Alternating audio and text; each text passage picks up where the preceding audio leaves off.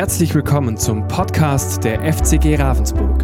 Schön, dass du zu dieser Predigt eingeschaltet hast. Wir wünschen dir in den kommenden Minuten spannende Erkenntnisse und eine gute Zeit mit Gott. Als ich mit meiner Tochter, die macht mir immer die Präsentationen, ich selber kann das nicht, aber es ist immer gut, Menschen zu kennen, die sowas können. Und ich sagte, Heike, äh, lass uns doch mal ein Foto raussuchen über die Kreuzigung. Und dann kamen so die ersten Bildvorschläge und ich bin echt erschrocken. Ich bin so erschrocken. Es waren meistens so drei Kreuze, so als Schattenprojektion vor einer untergehenden Sonne. Richtig schön und romantisch gemacht. Und ich sagte, sage mal, das war doch mittags um drei. Da geht doch noch nicht die Sonne unter. Und auch andere Bilder, die eigentlich mit dem, was Jesus für uns getan hat, nichts zu tun hat. Und vor zwei Wochen hatten wir ja Landtagswahlen. Könnt ihr euch noch daran erinnern? Und äh, ich sah da ein Wahlplakat, nur eines, und da war der Jesus, war Jesus mit der Dornenkrone drauf. Ich weiß nicht, welche Partei das war. Und ich dachte, was für eine Perversion. Und auch als wir so diese Bilder für die heutige Präsentation so ausgewählt äh, haben, dachte ich mir, was haben wir Menschen daraus nur gemacht? So was Nettes, so was Romantisches, sowas Liebliches. Und dann gehst du vielleicht zum Juwelier und kaufst ein Kreuz und dann sagt er, magst du es mit oder ohne Männle? Zeigst mal das Bild.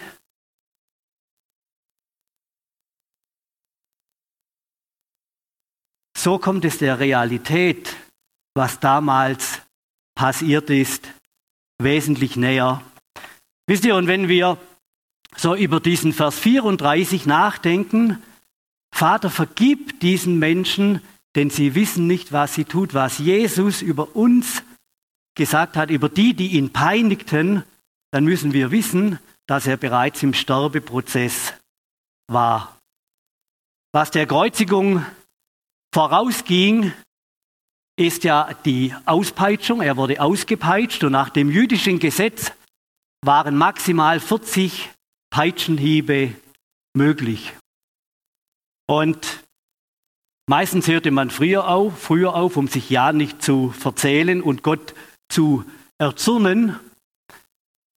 Und der Henker musste aufpassen bei der Auspeitschung, dass der äh, hinzurichtende, dass er nicht schon bei der Auspeitschung starb. Man muss sich so eine Peitsche vorstellen, es waren dünne Lederriemen und am Ende dieser Riemen waren Stahlkugeln dran. Und diese Lederriemen, die schnitten sich praktisch in das Fleisch ein und diese Stahlkügelchen, die äh, riefen, die brachten Prellungen hervor. Und so lange wurde darauf eingeschlagen, bis das Fleisch aufriss und die Knochen mehr oder weniger freigelegt wurden. Das war, das muss unglaublich gewesen sein, was für Schmerzen Jesus aushalten musste. Und nach der Auspeitschung legten sie ihm einen Mantel um. Man muss sich vorstellen, die offene Wunde, das Fleisch hing vom Rücken herunter. Er war in einer Schockstarre. Und dann wurde Jesus die Dornenkrone aufgesetzt und die, äh, die Soldaten verspotteten ihn und schlugen mit Stöcken auf die Dornenkrone ein. Und dann kam der Weg nach Golgatha, wo er dann mit diesem offenen, kaputten Rücken fast tot das Kreuz tragen musste. Und man kann sich das vorstellen, das Blut, die offene Wunde, das grobe Holz auf dem Rücken, was Jesus erdulden musste. Und dann wurde er ans Kreuz genagelt, drei Nägel hierdurch, dass sie nicht äh, ausrissen und äh, durch die Beine. Und man weiß heute, dass wenn jemand am Kreuz hängt, er kann einatmen, aber er kann nicht mehr ausatmen. Um ausatmen zu können, musste er sich mit den Füßen hochdrücken, dass die Lunge wieder frei wurde. Und das müssen wir uns jetzt vorstellen, äh, kaputtgeschlagen mit Nägeln durch die Füße, was das für Schmerzen waren. Und so hingen die zum Tode verurteilten manchmal tagelang in ihrem Todeskampf. Und äh, die Römer, die brachten es zur Perfektion an den Einfallstraßen in die, in die äh, großen Städte äh, wurden links und rechts dann die Kreuze aufgerichtet. Die Via Appia zum Beispiel, die nach Rom hineinführte, war eine dieser Straßen oder in Jerusalem eben die Via Dolores. Und wir müssen uns das, wie die Margit gesagt hat, wir müssen uns das heute einfach anschauen. Dieses Bild ist fast unerträglich. Und trotzdem müssen wir es anschauen. Das hat Jesus für uns getan. So ungefähr in diesem Zustand war er.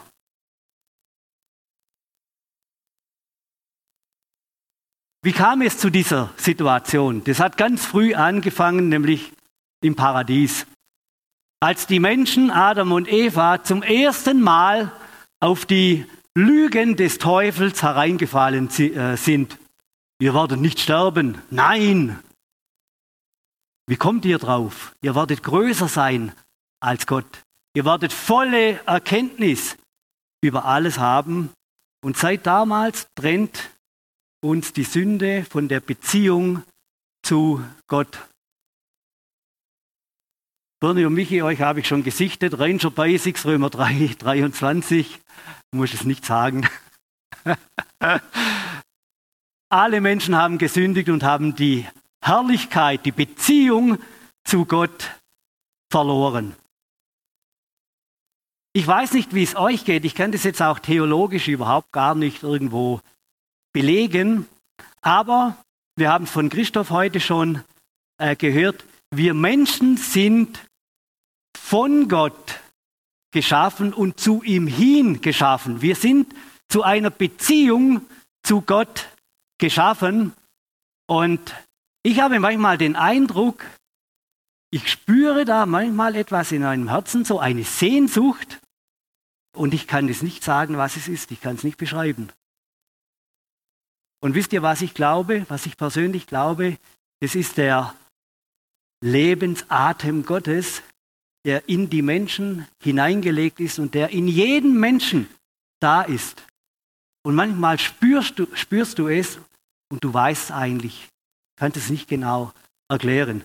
Ist ein oder äh, einem von euch auch schon mal so gegangen, so eine Sehnsucht nach irgendwas? Niemand? Bin ich alleine? Ah, guck. Ja. Okay, wie gesagt, äh, eine persönliche Meinung von mir. Und jetzt denken wir einfach mal nach, was tun wir Menschen, um in diese Beziehung zu Gott wieder hineinzukommen. Also wir wollen Gott auf jeden Fall ge gefallen. Ja, wir sind ja in einer Gegend, wo das, äh, der höchste Kirchturm der Welt steht. Wir Menschen, wir bauen Kathedralen und Kirchen und wunderbar mit Schnitzereien und äh, Bildern und Malereien und versuchen Gott gnädig zu stimmen, versuchen damit Gott zu gefallen. Wir tun unglaublich viel, viele gute Werke. Wenn ein Aufruf kommt, irgendwo hinzuspenden, da sind wir Deutschen, wir sind Spenden Weltmeister und wir wollen so einfach Gott gefallen. Wir spenden eine Unmenge Geld und äh, denken, dass dadurch eine Beziehung zu Gott wieder möglich ist. Manche versuchen auch einfach gut zu sein und das Gesetz oder die Gesetze einzuhalten, gelingt uns auch nicht. Also auch so können wir Gott nicht gefallen. Aber eines haben wir nahezu zur Perfektion kultiviert und das können wir hervorragend. Äh, und da könnt ihr jetzt, glaube ich, alle strecken. Das erleben wir jeden Tag in unserem eigenen Leben und auch in unserer Gesellschaft. Wir sind Meister darin geworden, anderen die Schuld zu geben. Stimmt's? Ja, jeden Tag können wir das erleben. Da entschuldigt sich irgendjemand für äh, irgendwas und dann heißt gleich Rücktritt, versagt.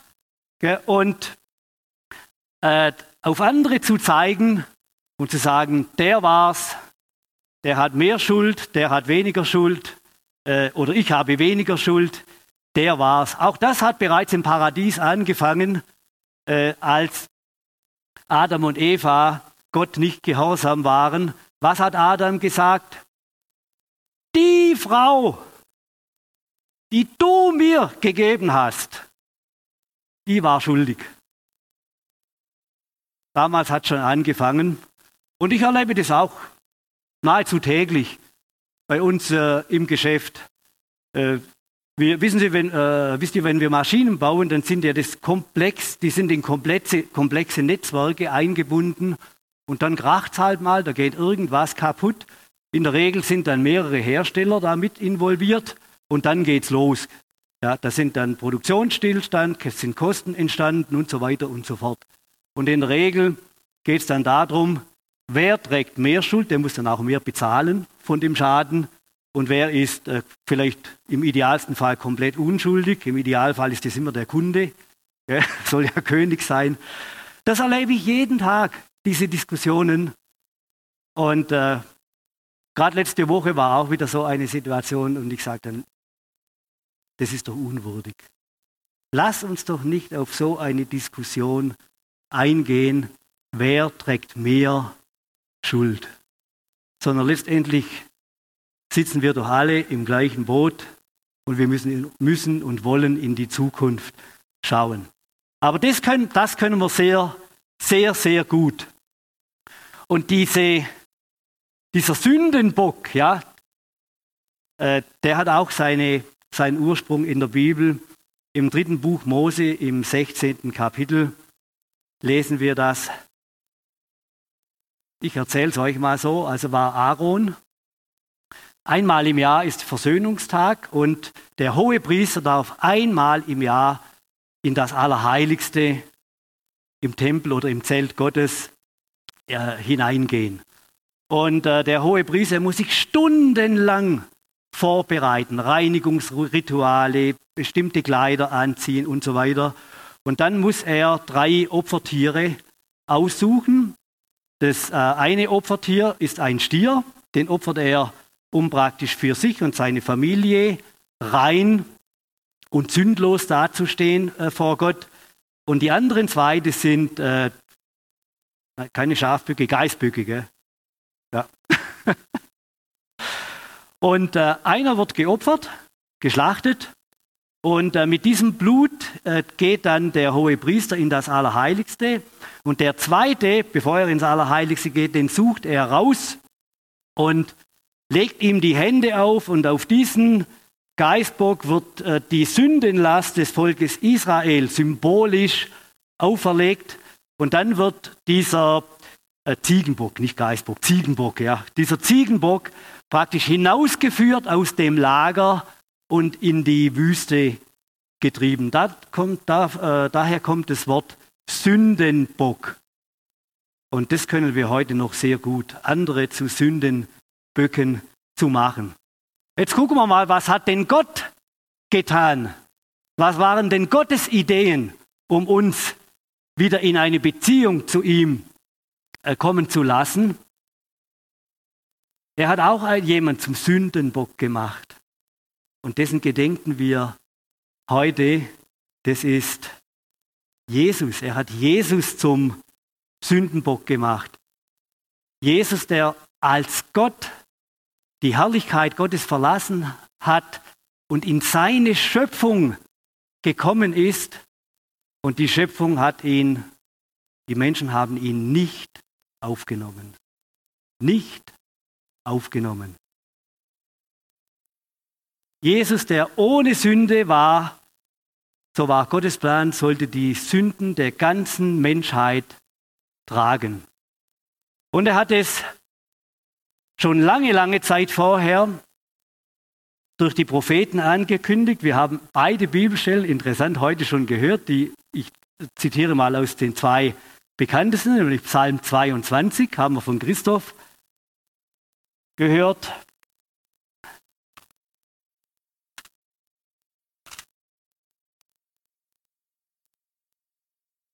Da sagt David, mein Gott, mein Gott, warum hast du mich verlassen? Und da hing er wirklich Gott verlassen, dieser Jesus. Sein Vater hatte ihn verlassen. Sein Vater, wo Jesus immer wieder und immer wieder gesagt hat, ich kann von mir aus gar nichts tun. Ich kann nur das tun, was der Vater mir aufträgt. Und am Kreuz von Golgatha hat ihn dieser Vater verlassen. Vorher, das wissen wir, hat dieser Kampf in Gethsemane stattgefunden, wo Jesus immer wieder gesagt hat, Vater, wenn es möglich ist, wenn du es möglich machen kannst, dass dieser Kelch an mir vorübergeht, dann mach es. Und Dreimal hat er äh, Gott gebeten und dreimal hat er dann gesagt, aber nicht mein Wille, sondern dein Wille soll am Schluss gelten. Dein Wille soll geschehen, nicht das, was ich mir wünsche. Wisst ihr, wir haben alle so unser Päckchen zu tragen. Wir sind in verschiedenen Situationen, in ganz herausfordernden Situationen und wir, ja, wir meinen, wir packen es nicht und wir beten und wir bleiben dran und wir und es passiert nichts. Und es ist auch Renates und mein Gebet mittlerweile zu sagen, ja, wir haben unsere Wünsche, aber dein Wille soll geschehen, nicht das, was wir uns wünschen. Und auch nicht so, wie wir uns das wünschen, aber Vater im Himmel, dein Wille. Es genügt, wenn dein Wille geschieht dein Wille. Und da hing er wirklich von Gott verlassen, weil Sünde und die Heiligkeit Gottes, das verträgt sich nicht. Und so musste sein Vater, er musste sein Gesicht abwenden von seinem Sohn. Und so hing er da. Und deshalb hat er das gesagt, mein Gott, mein Gott, warum hast du mich verlassen? In Vers 8 lesen wir da, wer mich sieht, macht sich über mich lustig, lacht höhnisch und schüttelt den Kopf. Vers 17, sie haben mir Hände und Füße durchbohrt. Alle meine Knochen kann ich zählen, meine Gegner sehen mich schadenfroh an. Sie teilen meine Kleider unter sich auf und sie würfeln um mein Gewand. Das war tausend Jahre, vor Jesus überhaupt auf die Erde kam. Tausend Jahre. Und jetzt schauen wir den Text, den Jupp zitiert hat, in Jesaja 53 nochmal an. Es war 700 Jahre vor, vor Jesus kam.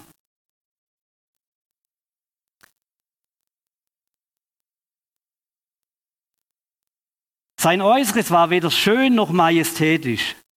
Er hatte nichts Gewinnendes, das uns gefallen hätte. Er wurde verachtet und von den Menschen abgelehnt.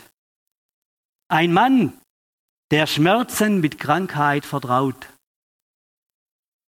Jemand, vor dem man sein Gesicht verbirgt. Schauen wir auf dieses Bild. Er war verachtet und bedeutete uns nichts. Dennoch, er nahm unsere Krankheiten auf sich er trug unsere Schmerzen und wir dachten, er wäre von Gott geächtet, geschlagen und erniedrigt. Doch wegen unserer Vergehen wurde er durchbohrt, wegen unserer Übertretungen zerschlagen. Er wurde gestraft, dass wir Frieden haben. In seinen Wunden sind wir geheilt. Wir gingen alle in die Irre wie Schafe. Jeder ging seinen eigenen Weg. Jeder ging seinen eigenen Weg. Doch ihn ließ der Herr die Schuld von uns allen treffen. Er wurde misshandelt und niedergedrückt. Er gab keinen Laut von sich, wie ein Lamm, das zum Schlachten geführt wird und wie ein Schaf vor seinem Scherer erstummt.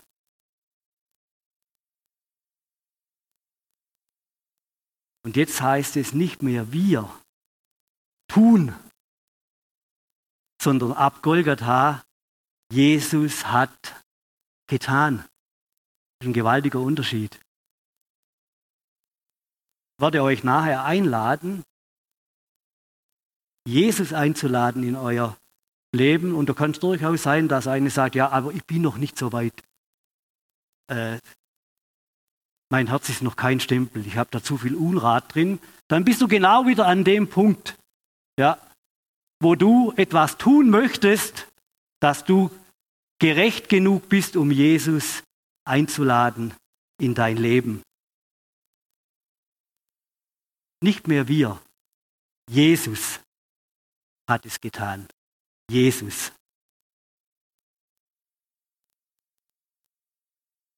Schauen wir weiter. Im Lukas, Kapitel 23,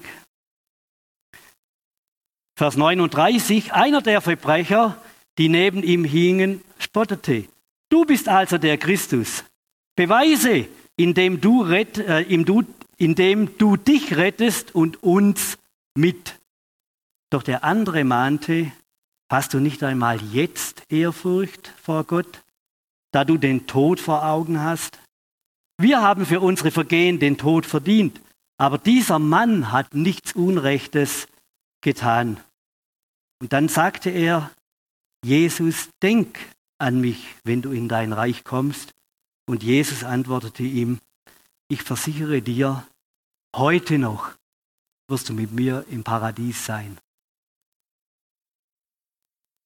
Er hat erkannt, dass er Sünde hat und Jesus hat ihm vergeben. Sofort vielleicht in der letzten Minute seines Lebens. So ist unser Gott zu uns. Solche guten, versöhnenden, barmherzigen Gedanken hat er über uns.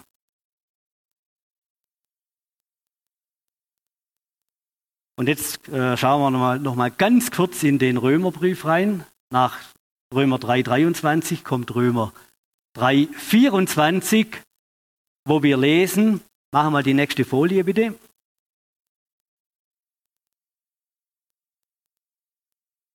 Doch Gott erklärt uns aus, aus Gnade für gerecht. Es ist sein Geschenk. Es ist sein Geschenk an uns durch Jesus Christus, der uns von der Schuld befreit hat. Das Gnadengeschenk. Und wir Schwaben, wir denken da manchmal etwas äh, zurückhaltend. Gell? Aber es ist eigentlich unanständig, wenn man ein Geschenk nicht annimmt. Gell? Also ich habe das gelernt. Äh, es geht ja dann weiter. Gell? Wir wollen ja dann gleich Gegengeschenke machen, dass ja das Gleichgewicht einigermaßen passt. Das ist so äh, bei uns. Es ist ein Geschenk. Und wenn man sich das jetzt einfach mal nochmal rückbesinnt, was Jesus, was es ihn gekostet hat, und dann haben wir dieses riesige Geschenk der Gnade das vielleicht gerade in eine Garage passt. Vielleicht ist ja ein Ferrari drunter, gell? Christoph. Äh, und wir laufen vorbei und wir, und wir packen es noch nicht einmal aus. Kann das einer verstehen? Ich nicht. Nicht einmal auspacken und du weißt nicht, was du verpasst. Gell? Aus Gnade sind wir gerettet und Gott hat es uns durch Jesus als Geschenk gegeben. Schauen wir weiter, was dann passiert. Machst die nächste Folie, bitte. Lukas 23, Vers 44. Inzwischen war es Mittag geworden und Dunkelheit legte sich über das ganze Land bis um drei Uhr nachmittags. Die Sonne hatte sich verfinstert. Plötzlich zerriss der Vorhang im Tempel und Jesus rief, Vater, in deine Hände lege ich, ich lege meinen Geist in deine Hände und mit diesen Worten verstarb er. Das ist die Karfreitagsbotschaft heute. Das ist die Hammerbotschaft überhaupt. Der Tempel war 40 Ellen hoch, liest man. Eine Elle ist so bis zum Ellbogen, circa 45 Zentimeter. Also war der Tempel 18 Meter hoch. Frank, wie hoch ist das Ding? 6 Meter vielleicht maximal. 6,50. Jetzt könnt, ja, dreimal so hoch. Ein Vorhang.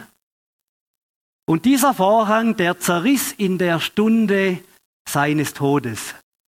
Und das ist eine ganz, ganz elementare und wichtige Botschaft für uns. Nämlich wir erinnern uns, ins Aller, also der Vorhang hat äh, das Heiligtum, wo das Volk Gottes sich versammeln durfte, vom Allerheiligsten getrennt. Und ins Allerheiligste durfte der hohe Priester einmal, einmal im Jahr unter Beachtung unglaublicher Vorschriften, dass ja nichts passiert. Aarons Söhne wollten Gott auch ein Opfer darbringen, sie sind umgekommen. Ja, also man, muss, man durfte sich keinen Fehler erlauben. Und jetzt ist in dieser Stunde des Todes äh, Jesu ist dieser Vorhang zerrissen und hat es und hat den Zugang zum Allerheiligsten freigemacht für die Menschen. Und Gott ist an, in dieser Stunde ist er ausgezogen aus dem Tempel und er ist nie mehr wieder in eine Kirche oder in einen Tempel hineingezogen. Aber er lebt. Und wo lebt Jesus denn heute? Genau. Wir, wir, du bist der neue Tempel Gottes. Ist das nicht grandios? Das ist doch unglaublich, oder?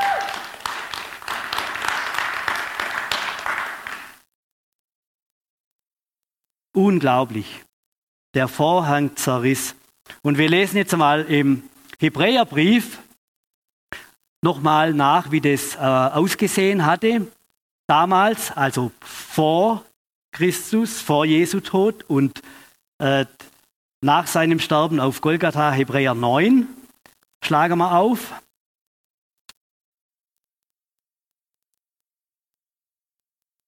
Kapitel 6. So. Es beschreibt jetzt so die Situation, bevor der hohe Priester in das Allerheiligste hineinging.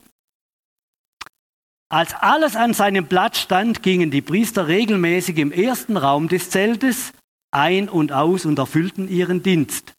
Doch nur der hohe Priester betrat das Allerheiligste und das auch nur einmal im Jahr und immer mit Blut von Opfertieren, das er für sich und für die Sünden des Volkes darbrachten. Und so weiter und so fort. Und jetzt gehen wir weiter in Vers 12. So ist Christus nun der hohe Priester. Also ein kompletter Wandel für all das Gute geworden, das gekommen ist. Er hat das große, vollkommene Heiligtum im Himmel betreten, das nicht von Menschen erbaut wurde und nicht Teil dieser Schöpfung ist. Ein einziges Mal, ein einziges Mal brachte er Blut in jenes Allerheiligste, aber nicht das Blut von Opfertieren, von Böcken und Kälbern, sondern sein eigenes Blut durch das er uns die Rettung brachte, die für alle Zeiten gilt. Die für alle Zeiten gilt. Das ist so etwas Schönes zu wissen. Und jetzt können wir uns natürlich fragen, warum hat es denn Gott so gemacht, wie er es gemacht hat? Also zuallererst sage ich heute, man muss nicht alles verstehen, man muss auch nicht alles wissen. Ich könnte mir vorstellen, dass er uns damit auch unter anderem sagen wollte, wenn du Ablehnung erfährst, wenn du Spott erfährst, wenn du Verachtung erfährst, ich weiß, wie das ist, ist eine Möglichkeit. Ja. Also, aber wie, wie ich schon sagte, ja, warum so viel Blut? Könnte man das nicht eleganter machen, ohne Blut zum Beispiel? Keine Ahnung. Es ist der Plan Gottes für uns und er hat sich was dabei gedacht. Und wir dürfen dieses Gnadengeschenk, wir dürfen es annehmen. Doch eins weiß ich ganz sicher, die letzte Folie kommt ja auch noch, zeigst die? Deshalb hat er es gemacht. Das Wichtigste. Weil er dich und mich so sehr liebt. Weil er dich und mich so sehr liebt, dass er alles gegeben hat. Alles gegeben. Jesus hat sich so erniedrigt, wir müssen, äh, oder wahrscheinlich wissen wir es, die Kreuzigung als Hinrichtungsmethode war für römische Staatsbürger verboten. So schlimm war das. Wenn jemand gekreuzigt wurde, der war nichts wert. Er war nicht einmal mehr wert, mit seinen Füßen den Boden zu berühren. Das hat Jesus für dich und für mich gemacht. Warum? Weil er uns so sehr liebt, dass ihm das alles das wert war. Wisst ihr, und dieser Jesus, der steht heute auch wieder vor uns und sagt, hey, ich würde gern einziehen in deinen Tempel. Und so steht er heute Morgen vor uns und sagt, hey, möchtest du, hast du so viel Vertrauen zu mir, dass du dein Herz mir öffnest, dass du dieses Abenteuer mit mir eingehst, dass du dieses Geschenk der Gnade, gerecht zu sein vor Gott, die Beziehung zum Vater wiederherzustellen, und ewiges Leben zu haben, dass du dieses Geschenk annehmen kannst, dann darfst du heute Ja sagen. Jesus, ich will. Jesus, ich will. Möchte das jemand? Kann ich das mal sehen? Halleluja. Jetzt machen wir so, jetzt stehen wir miteinander auf, wo das möglich ist. Dann bete ich für uns alle zusammen und dann hören wir zum Schluss noch ein ein Lied, singen es in unserem Herzen mit, wo wir diese Entscheidung von heute, wo wir sie mit Jesus machen können. Ja, wenn du mir eine Hand zeigst, das hat noch nicht viel Wert, eigentlich gar keinen. Ja, außer dass ich sehe, dass du nicht geschlafen hast während der letzten halben Stunde. Aber Jesus zu sagen, komm hier rein in mein Herz, nimm Wohnung. Du, da, ich stelle dir jeden Raum zur Verfügung auch den Abstellraum und du darfst mir den Müll zeigen, der sich vielleicht da angesammelt hat. Das ist großartig, du. Und dieser 2. April 2021, Karfreitag, ist ein Tag, an dem das größte Abenteuer deines Lebens beginnt. Bei mir hat es vor 43 Jahren begonnen und ich möchte es nicht missen. Jesus, du stehst, du siehst, wie wir jetzt mit offenem Herzen vor dir stehen. Und wir danken dir so sehr für all das, was du für uns getan hast. Du hast alles gegeben. Jesus, du weißt, was Spott ist. Du weißt, was Ablehnung ist. Jesus, du weißt, was Lieblosigkeit und Enttäuschung ist. Du hast es alles getragen. Du hast ans Kreuz getragen. Und wir dürfen heute versöhnt sein. Jesus, und wir sagen dir heute Morgen, wir machen unser Herz auf, wir hören dein leises Klopfen und wir laden dich ein auf das größte Abenteuer, auf das größte Abenteuer unseres Lebens. Danke, dass wir dein Tempel sein dürfen und du Wohnung und du einziehen möchtest in unser Herz, in unser Leben.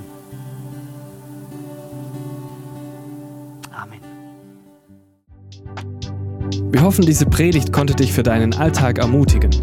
Wenn du Fragen hast, kannst du gerne eine E-Mail schreiben an info@fcg-rv.de oder besuche unsere Homepage auf www.fcg-rv.de. In diesem Sinne wünschen wir dir eine gesegnete Woche und bis bald.